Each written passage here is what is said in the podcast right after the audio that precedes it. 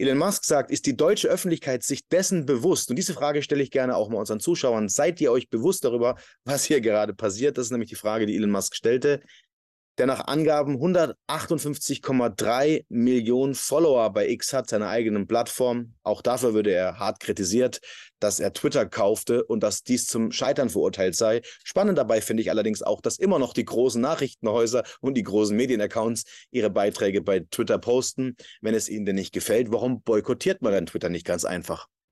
Und damit wir einmal Klartext und Tacheles sprechen können, habe ich Dr. Markus Grall am 11. Oktober um 19 Uhr zu einem kostenlosen Online-Live-Seminar eingeladen, in dem er mit mir gemeinsam darüber spricht, wo die Risiken und Chancen liegen, die ihr jetzt sehen müsst, um nicht zu den Verlierern, sondern zu den Gewinnern zu zählen. Unter dem Video in den Kommentaren ist der Anmeldelink. Ich freue mich auf euch. Euer Dominik Kettner.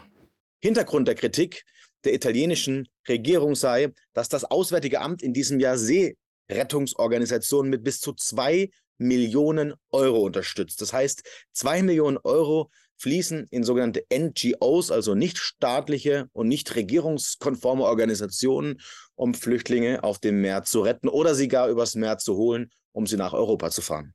Das Ganze wird dann damit abgestempelt, dass es hierbei um ausländerfeindliche Inhalte geht und dass Elon Musk sich eben auch hier wieder mal rechten Parolen anschließen würde. Die Antwort darauf vom englischsprachigen Account des deutschen Außenministeriums auf Twitter möchte ich hier auch einmal zeigen.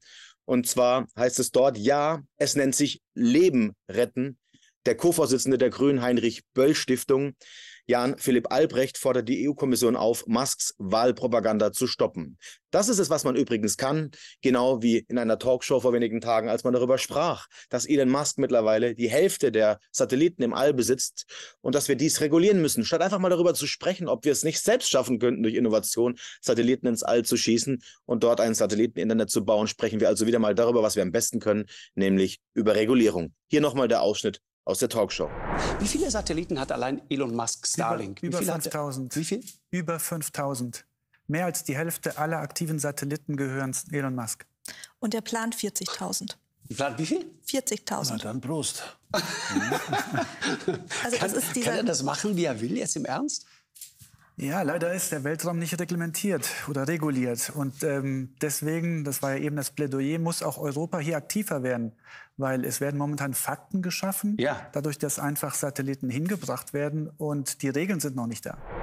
Elon Musk schützt sich zumindest in seiner eigenen Interpretation damit, dass er sagt, als gebürtiger Südafrikaner hat er seinen eigenen Status als Einwanderer in die USA und bezeichnet sich selbst als extrem einwanderungsfreundlich und auch hier sollte man einfach mal die andere Partei anhören, denn er sprach sich für eine Begrenzung irregulärer Grenzübertritte und eine Ausweitung der legalen Einwanderung aus. Später fragte sich dann Elon Musk auf X laut dem Bericht auf NTV, warum sich die US-Politik mehr um die Ukraine als um die eigenen Einwanderungen in den USA kümmert und auf seinem Twitter-Account teilt er gerade mit seinem Cowboy regelmäßig Grenzen beziehungsweise Videos von der Grenzkontrolle, von der Border Control, da eben sehr, sehr viele mexikanische Flüchtlinge in die USA kämen und dies zu großen Teilen auf illegale Wege. Er schreibt allerdings auch dazu, dass Menschen es einfacher haben sollen, ins Land zu kommen, wenn sie denn gewillt sind, Leistung zu bringen, Arbeit zu bringen und an die Ideale der Vereinigten Staaten passen. Auch darüber spricht man nicht. Jetzt ist eure Meinung gefragt. Wie seht ihr das Ganze? Hat Elon Musk die Befugnis, darüber zu urteilen, dass Deutschland einer Invasion unterliegt und dass Menschen durch nicht regierungskonforme Organisationen finanziert nach Deutschland geholt werden? Oder sagt ihr, daran hat Elon Musk überhaupt nichts zu urteilen? Er ist Amerikaner, ehemaliger Südafrikaner und darf hierüber nicht urteilen.